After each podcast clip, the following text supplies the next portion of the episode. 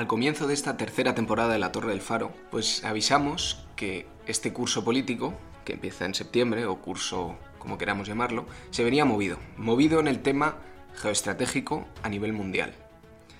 ¿Por qué? Porque tenemos múltiples posibles puntos de conflicto repartidos a lo largo del mundo, en los cuales pues, se pueden dar choques entre distintas grandes potencias. Uno de estos puntos, que es uno de los mayores problemas geopolíticos actuales, es el mar de la China meridional. Y en esta parte del tablero, China parece que ha ganado la partida. Bueno, Nico, yo no sé si parece o desde luego la ha ganado abiertamente. ¿eh? Entonces, pues hoy, Alfonso, pues nos vas a contar qué partidas está jugando aquí, dónde está y por qué es importante. Y qué, qué pasos ha hecho China para conseguir afianzarse aquí. Bueno, yo no sé si ya queda partida, porque como digo, China ha ganado la disputa del mar de la China Meridional, que si queréis coger un mapa, está justo al sur de China, es el mar que baña eh, también la Indochina, Vietnam, eh, las Filipinas, eh, la isla de Borneo por el norte. Es ese, ese trozo de mar entre el Índico y el Pacífico. Entonces podemos imaginar que tiene un valor estratégico enorme. Por ahí viene gran parte del comercio entre China y la Unión Europea. Todo lo que sale de China y se dirige al canal de Suez pasa por ahí. Y un estrecho muy importante que también mencionamos en el primer episodio, que es el estrecho de Malaca. Bueno, exactamente. Hablábamos de países consumidores de petróleo el otro día. Por el mar de la China Meridional al día cruzan 11 millones de barriles de petróleo rumbo a China, Taiwán, Japón. Un tercio del comercio mundial pasa por ahí, el 60% de la población mundial vive bañado por sus aguas, o sea, tiene una importancia estratégica enorme. ¿Y en qué consiste la disputa del mar de la China Meridional? Bueno, pues es un conflicto entre varios países, entre ellos China, por ver quién tiene la titularidad de esas aguas, ¿no? A quién pertenecen esas aguas que, como decimos, tienen, pasa por ahí la mayor parte del comercio del mundo, un tercio del comercio del mundo, pero además es un lecho marítimo que es muy rico en hidrocarburos y es un mar que es fácilmente controlable porque, como veremos ahora, tiene muchos eh, archipiélagos pequeñitos, muchos peñones, muchos arrecifes que si se controlan te dan una base desde la, que controlar el resto del mar. Eh, ¿Qué hace también que este mar tenga tantos archipiélagos y tantos arrecifes? Que hace que los pasos de comercio sean muy estrechos, porque los cargueros no pueden pasar por los atolones y los arrecifes, ¿no? Entonces, aunque el mar sea grande, la parte navegable, por así decirlo, la parte por la que pueden ir los cargueros, se estrecha muchísimo. Entonces, si controlas esos atolones, controlas el grifo de comercio. ¿no? Casi podemos imaginarnos como múltiples Gibraltares posibles repartidos por el Exactamente, así está muy bien dicho. Entonces, bueno, el problema involucra a China, Taiwán, Filipinas, Vietnam, Malasia e incluso el pequeño sultanato de Brunei en la isla de Borneo. Eso, lo que has dicho, o sea, es grandes países de los que todos juntos comprenden un 60% de la población, de la población mundial. Además, la población en Asia que incrementa muchísimo. Todos estos países que he dicho tienen una reivindicación sobre el mar de la China Meridional y pretenden que parte de sus aguas sean suyas. Y aquí vamos a ser un poco explícitos, la mala es China. O sea, todos los demás países eh, se conforman con una zona limitada, que ahora veremos cómo se llaman, que se llaman zonas económicas exclusivas, que corresponde un poco a lo que está delante de sus costas, pero China desea el mar entero. Y la cosa, que por eso digo que China gana la partida, es que lo ha conseguido de facto. Pero vamos a ir paso a paso. Lo primero, antes de entrar en la historia de, dónde surge el problema de la China meridional, de por qué China quiere todo esto, en qué se basa, el es tema de las aguas. El tema de las aguas, que nos vamos a meter en mucho detalle, pero es básicamente distinguir entre dos conceptos. Lo primero es qué son aguas territoriales. Las aguas territoriales es el trozo de mar que un país tiene delante de su costa hasta 12 millas marítimas o 22 kilómetros. Ese trozo de agua, esos 22 kilómetros, esas 12 millas marítimas, el país tiene soberanía sobre ellas. Eso se llaman aguas territoriales. Y luego hay otra cosa que es en lo que está en conflicto en el mar de la China Meridional, que se llaman zonas económicas exclusivas, ZEE e o, según las siglas en inglés, EEZ, Exclusive Economic Zones. Esto es un término que aparece con la Convención de las Naciones Unidas sobre el Derecho del Mar en 1982, que significa que un país tiene derecho de soberanía, que no es lo mismo que soberanía, sobre los recursos naturales y económicos que haya en unas aguas 200 millas náuticas, 370 kilómetros, frente a la costa de ese país. No es lo mismo que aguas territoriales, porque sobre las aguas territoriales tú tienes soberanía. En una ZEE, e, una zona económica exclusiva, tú tienes derecho sobre los recursos que están bajo el agua. Y las aguas de la superficie, es decir, lo navegable, por donde surcan los barcos, se considera que son aguas internacionales. Es decir, de todos. Ningún país tiene soberanía sobre esas aguas. ¿Qué significa que sean aguas internacionales y que ningún país tenga soberanía? Que ningún país, aunque sea de una zona económica exclusiva, puede detener buques de otro país que sí podría hacerlo si son unas aguas territoriales. Vale, hasta ahí entendido. Y me surgen un par de dudas aquí. ¿Qué pasa si dos aguas se solapan? Que cada uno se queda con su parte más cercana, ¿verdad? Exacto. Bueno, además el problema de las eh, zonas económicas exclusivas es que como son un máximo de 200 millas náuticas, como, como, te podrás imaginar, hay muchos mares estrechos donde se solapan, pero sucede muchísimo entre Grecia y Turquía en el mar Mediterráneo, entre Turquía y Chipre, entre Croacia y la propia Unión Europea. O sea, hay muchos conflictos en los que eh, se solapan las territoriales con las zonas económicas exclusivas y entonces, bueno, pues todo queda en manos de la diplomacia de ver cómo compartes un mar estrecho. Y esto no es tan automático, porque si tienes un pequeño islote dos kilómetros alejado de tu costa, eso ya empieza a contar... Cuenta exactamente, porque es tu costa más alejada. Claro. Entonces ahí empiezan las discusiones de qué isla, hasta qué isla es la mía y desde dónde empezamos a contar las millas. Exactamente. Entonces, en el mar de la China Meridional es sin duda uno de los más complicados, porque es un mar relativamente grande, pero aún así mm, pequeño, que tiene muchos países alrededor. Y si veis un mapa de las zonas económicas exclusivas del mar de la China Meridional, están bastante bien delimitadas en distintas formas geométricas que se han ido mm, creando a lo largo del tiempo para que cada país tenga un trocito de su pastel. Lo que pasa es que China es donde dice no. Y China quiere el mar entero. ¿Por qué esta reivindicación? Bueno, pues os invito a que busquéis en Google, si queréis, un mapa que se llama The Nine Dash Line, que esto es básicamente la línea que reivindica China dentro del mar de la China Meridional. Que esto es, si os fijáis, China al norte, pues desde la costa de China empieza a trazarse una línea en forma de U que crea una bolsa alrededor de todo el mar de la China Meridional. Es básicamente como si pensáramos que desde la costa sur de Francia, desde Marsella, se crea una línea en bolsa que coge las Baleares, engolfa todo el Mediterráneo y vuelve a subir otra vez hasta Francia. ¿Y esto, a qué te refieres? ¿Esto como que lo han pintado en un mapa y dicen que es suyo? ¿Está en sus libros de texto para niños? Exactamente. Esto lo pintaron en un mapa en 1946 el gobierno chino nacionalista. Entonces, ¿os acordáis que hemos hablado de que en los años 40 se produce la guerra civil en China entre los nacionalistas y los comunistas? Que cuando van a los comunistas, los nacionalistas se van a Taiwán y allí conforman la República de China y que siguen reivindicando la China entera.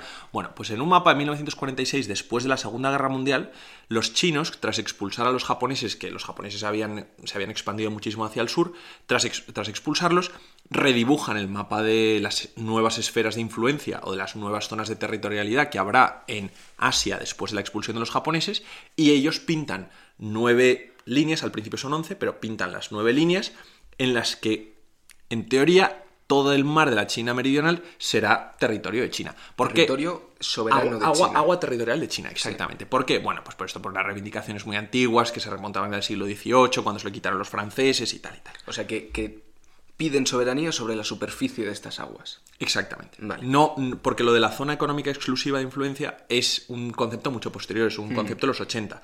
Cuando esto surge es agua territorial. Y lo curioso es que esto es de 1946, una cosa del gobierno nacionalista, pero cuando vienen los comunistas en el 49 siguen reivindicando lo mismo. Lo mantienen. Lo mantienen. Entonces, es lo que se dice que se pasa de 11 puntos a 9 puntos. ¿Por qué? Bueno, porque los 11 puntos también incluían una parte que en teoría es de Vietnam, que es el Golfo de Toquín, y Mao, como se quería hacer amigo de los comunistas de Vietnam del Norte, pues le quita dos puntos a la línea para que Vietnam del Norte, que es comunista, esté también un poco contento. Esto es me parece curiosísimo, es un poco una parte, pero de cómo influye en la percepción en general de la población y en relaciones internacionales, cómo pintas las líneas en un mapa. Bueno, como cuando hablábamos de Oriente Medio, ¿te acuerdas? Esto es un tarao que un día cogió un boli y empezó a pintar en un mapa y dijo, esto es mío. Y desde entonces tú coges eso y hasta hoy seguimos con ese problema. Y se libran guerras por quién pinta una línea en un mapa un poco más arriba, un poco más abajo. Exactamente. Y entonces, en este mar de la China Meridional hay dos archipiélagos que son importantes para su control y que China lo reivindicó siempre. Tenemos un archipiélago más al norte, más pegado a China, más pegado a Vietnam, que se llama el archipiélago de las Islas Paracelso, y luego otro más al sur, más pegado a la isla de Borneo, a las islas de las Filipinas, que se llama el archipiélago de las Islas Spratly. Y todos estos dos archipiélagos entran dentro de los 11 puntos, de las 11 o 9 puntos de, de China. Pero otro apunte aquí, decimos archipiélago, pero nos tenemos que imaginar islas enanas. No, son atolones, son atolones y arrecifes. O sea, no son archipiélagos en plan las Canarias, desde luego, son peñones, realmente peñones. Es peñones que, que, te cabe, es que casi ni te cabe un edificio de primeras. O sea, son rocas que salen del mar.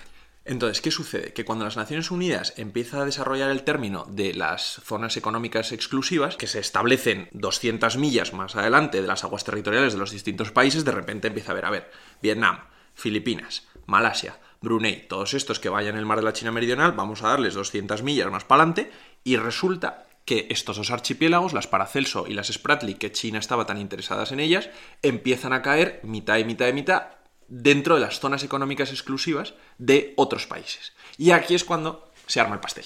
Y, esto les importa tanto, supongo por dos temas, por los recursos que haya en el fondo marino, principalmente petróleo, y también por controlar el comercio en superficie. Exactamente. Entonces, ¿a qué se lanza China? Bueno, pues China no reconoce que estas zonas económicas exclusivas den influencia al resto de países sobre unas islas o sobre una zona que considera suya, y entonces, ¿a qué se lanza? Bueno, se lanza a una cosa que los americanos llaman de una forma muy zafia, en mi opinión, que se llama Salami Slicing Technique, que es técnica de cortar salami. Es horroroso. Los chinos lo llaman de una forma más poética, lo llaman kanshi, que es gusano de seda. Ir tejiendo como un gusano la seda. ¿En qué consiste? Consiste en ir avanzando poco a poco con gestos que sean pequeñitos y que no constituyan un casus belli en sí mismos, pero que son insignificantes por sí mismos, pero que en conjunto son grandes. ¿A qué me refiero con esto? Desde 1980 a 1990, China ha ido ocupando estos atolones de las Paracelso y de las Spratly poco a poco. Y con esto de la técnica del salami te refieres a que si los ocupara todos de una sería un problema internacional suficientemente importante para que otras potencias intervengan, pero como los va ocupando una en una, poco a poco, Exactamente. pongo un barco aquí, desembarco un poco por acá. Y, y además no son solo barcos, que ahora veremos cómo lo hacen, porque la gracia es que los ocupan con pescadores pero esos pescadores en realidad son milicianos chinos. Entonces, tú según el convenio de las Naciones Unidas no puedes eh, disparar a poblaciones civiles en alta mar, no puedes apresar un buque civil, no puedes apresar a un pescador. Entonces lo que, hace, lo que ha hecho China desde los 80 y desde los 90 es a todos estos pequeños atolones ir mandando pescadores. Lo que pasa es que estos pescadores cada año se ha empezado a ver que de repente tenían barcas que ya no eran de madera, sino que eran de acero y que de repente estos, estos pescadores iban muy bien armados. Y estos son milicias. Siempre había una tradición de muchísima milicia en el sur de China desde el siglo XVIII, cuando había piratería y tal. Pero ahora el gobierno los empieza a capitalizar para decir, no, no, vosotros ir a pescar a estos atolones, os vamos a mandar a los guardacostas por si acaso alguien os molesta y por si acaso alguien molesta a los guardacostas ya metemos alarma. ¿no? es, que, es que es tal cual como dices, de poco a poco y nadie se va a quejar de unos pescadores. Y ahora, bueno, pues pongo un guardacostas para protegerles. No te vas a quejar de proteger a mis pescadores. Exactamente, esto es la estrategia del gusano de seda. Nadie va a ir a la guerra por un arrecife de coral, ni por un islote, ni por un atolón. Pero si dejas pasar tiempo y dejas que tome un atolón y luego otro y luego otro y luego otro, de repente tienes que China se ha convertido en el dueño de Esto se vio que pasó eh, en, bueno, le quitó las islas Paracelso a Vietnam en los 80 y luego se fue por las islas Spratly, a por las del sur. ¿Y qué pasó con las Islas Spratly? Bueno, pues muchos arrecifes mm, separados y tal, algunos los quitó a Filipinas, el arrecife de Cruz de Fuego, de Fiery Cross, el arrecife de Mischief, que lo conquistan en 1995. Y el importante, importante es en 2012, que es cuando la comunidad internacional empieza a prestar atención verdaderamente a lo que está sucediendo en el mar de la China. En 2012, China ocupa el arrecife de Scarborough, que está a unas cuantas millas de Filipinas, y lo ocupa con civiles, con pescadores de estos. ¿no? a los que de repente los filipinos empiezan a mandar a sus guardacostas a decir, oye, estos son pescadores chinos, están en nuestras aguas donde tienen que estar nuestros pescadores porque esto es nuestra zona económica. Y entonces mandan a sus guardacostas y entonces de repente aparecen los guardacostas chinos. Y se produce un intercambio de palabras que si lo veis en YouTube es bastante impresionante. El filipino diciendo, yo creo que estos son aguas filipinas. Y el chino diciendo, estos son aguas de China. Y dijeron, esto es que los chinos están dispuestos a de repente mandar un, mandar un buque de guerra. Y entonces los filipinos cedieron, temiendo que China fuera a más, y dejaron que, un poco por omisión, los chinos ocuparan ese, ese arrecife de Scarborough, que como digo está muy cerca de la costa de Filipinas. ¿Y esto Estados Unidos y el resto de países lo permitieron? Estados Unidos no hizo nada, Francia no hizo nada y el Reino Unido no hizo nada. ¿Por qué? Por esto que decimos del gusano de seda. Nadie va a ir a la guerra porque de repente unos pescadores y unos guardacostas chinos un poco envalentonados hayan ocupado un atolón delante de las Filipinas. Entonces, ese atolón se quedó fea compli como China. Fue durísimo, ¿eh? porque mandó una señal de que Estados Unidos eh, no cumplía con su palabra con sus aliados, porque Filipinas se ha aliado a Estados Unidos, pero claro, nadie a la guerra por un atolón. Lo que pasa es que a lo largo de 20 años China ha ido conquistando todos esos atolones. ¿Y con, con conquistar a qué te refieres? ¿A qué me refiero con conquistar? Bueno, primero tú mandas a los pescadores. Y una vez tú ya tienes a tus pescadores protegidos por tus guardacostas, lo que empezaron a mandar los chinos fueron ingenieros. Y entonces, estos arrecifes, estos atolones, al cabo de los años, especialmente entre 2012 y 2016, que fueron unos años de boom, se empezaron a convertir en bases navales. Y si veis en Google Images una foto del arrecife de em, Discovery o del arrecife de Fiery Cross en 2012 versus 2016, lo ves en 2012 que es aguas turquesas con el coral, eh, una laguna, tal, y lo ves en 2016 y es una base naval, con aeropuerto, con un puerto, con una torre de radar de control, o sea, convertido en, en una auténtica avanzadilla territorial de China. Y eso ya no había que lo moviera. Pero todo empezó siendo una conquista de un atolón por una parte de pescadores que al parecer querían pescar en esa bahía. Y estos temas, en nivel estratégico para un país, son importantísimos, porque recordemos que en la Segunda Guerra Mundial la estrategia seguida por Estados Unidos era el salto entre islas, el island hopping, y esto es cómo se van acercando de un país a otro utilizando portaaviones que no se pueden hundir, que son estas islas. Parece pequeño, parece poco, pero es importantísimo. Es importantísimo. Y además, ¿por qué está aumentando muchísimo la tensión? Porque de repente, en 2016, sin que nadie se haya dado cuenta, Vamos, si se han dado cuenta, los países del entorno se daban cuenta, pero de repente las eh, potencias occidentales se dan cuenta de que China ha militarizado el mar de la China meridional, que de repente todos estos atolones que habían conquistado pescadores de repente eran bases navales. ¿Qué sucede en 2016? Que las Filipinas llevan a China ante la Corte Internacional de Justicia de la Haya, que es el principal órgano judicial de las Naciones Unidas para dirimir disputas entre países por lo que había sucedido en el arrecife de Mischief en el 95 y en el Scarborough en el 2012 y las Filipinas ganan el contencioso. La Haya dictamina que la expansión china es ilegal, que esos atolones no la pertenecen.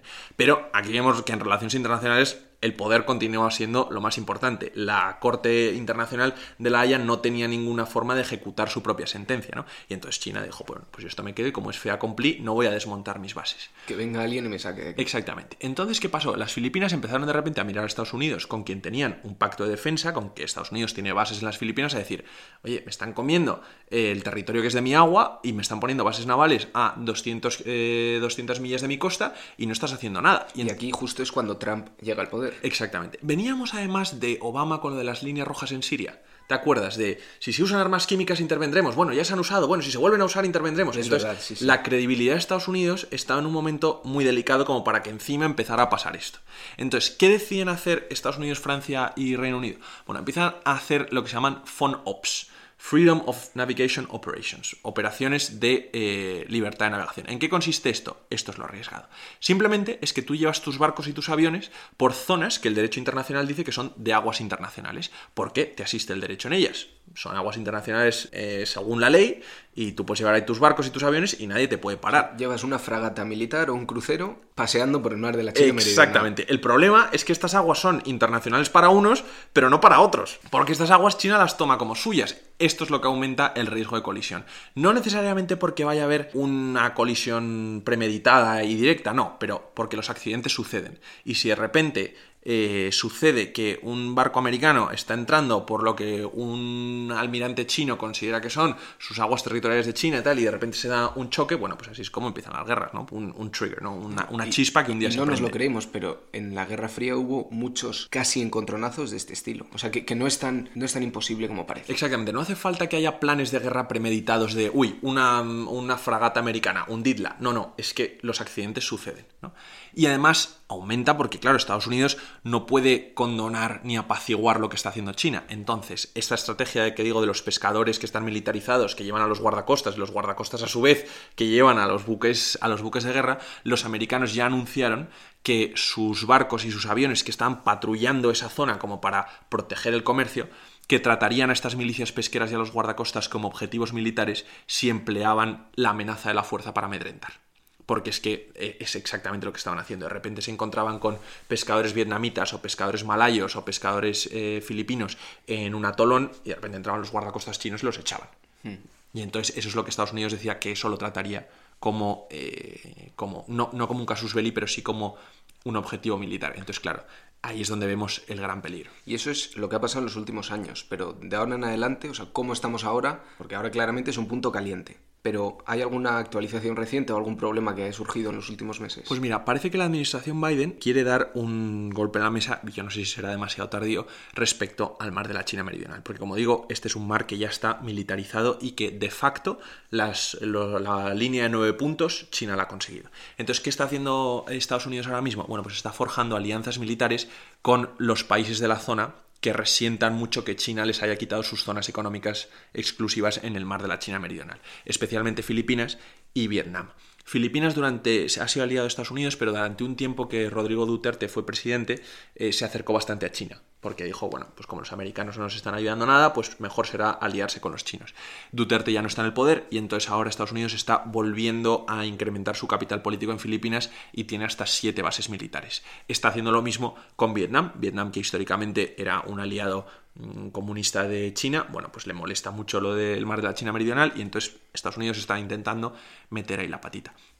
Pero pensemos un poco en el largo plazo, como cuando hablábamos del grupo Wagner, ¿no? ¿Qué sentido tiene el control de este mar, el control de estos atolones, eh, más allá del comercio, más allá de que, porque tampoco China tampoco va a empezar a, mm, a, molestar al comercio de otras naciones, ¿no? Le interesa. Pero todo esto es, en mi opinión, es una estrategia de guerra.